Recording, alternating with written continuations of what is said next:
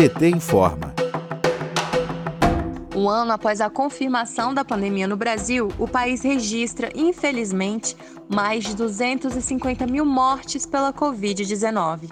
A negligência e o negacionismo do atual governo dificultam o controle da doença, o tratamento dela e a diminuição de contaminação no país. Paulo Paim, senador do PT pelo estado do Rio Grande do Sul, destacou que a demora para a vacinação da população pode piorar a situação econômica já em crise. Em um mês, não vacinamos nem 3% da população. Continuando assim, se continuasse assim, que eu espero que não vai continuar, íamos terminar em 2023. São quase 6 milhões de pessoas, é muito pouco que foi vacinado a nossa população é de 212 milhões.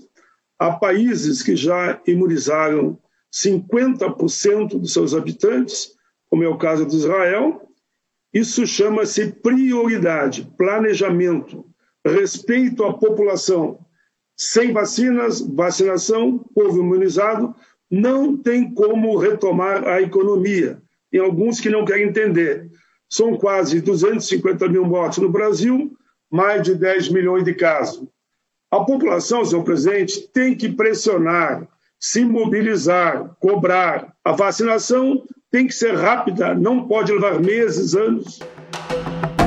O ex-presidente Lula afirma que o governo está sendo irresponsável com a população e que a falta de credibilidade de Bolsonaro em outros países é um fator que dificulta a aquisição das vacinas. Acontece que o Bolsonaro negava e continua negando. O ministro da Saúde não montou um protocolo oficial do governo para tratar da questão da vacina. Eles passaram metade do tempo tentando vender remédio que não servia para nada. Passaram metade do tempo, sabe, eu diria, desmobilizando a sociedade. Ah, e eu acho que não tem, não tem medida de curto prazo sabe? Porque não tem vacina no mercado e porque o governo não tem credibilidade para comprar. Lula também destaca que a situação é grave e que o povo não deve ficar subordinado à decisão de um presidente que não acredita na ciência. Vamos ouvir. Porque a gente não pode ficar subordinado a um governo que age de forma irresponsável e brinca o tempo todo desafiando a ciência. Ou seja, a situação é grave, é grave e a sociedade tem que perceber isso.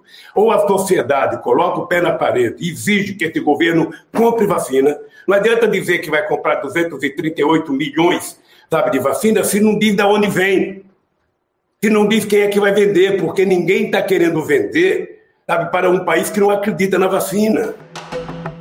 Outra preocupação do Partido dos Trabalhadores é a aprovação da PEC 186-2019 que traz medidas fiscais para permitir novamente o pagamento do auxílio emergencial, mas afetando o piso para investimento orçamentário em saúde e educação.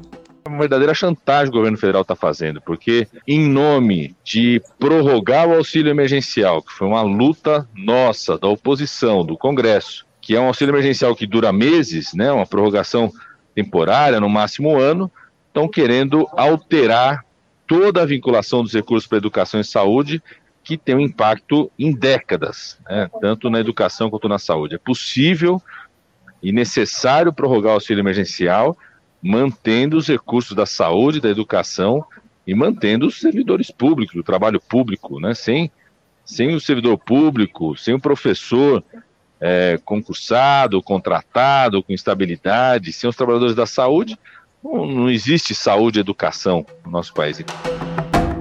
Em reunião com a Comissão Mista de Orçamento, Alexandre Padilha, deputado federal pelo estado de São Paulo, destacou que luta pela incorporação dos trabalhadores da saúde e da educação na prioridade da vacina.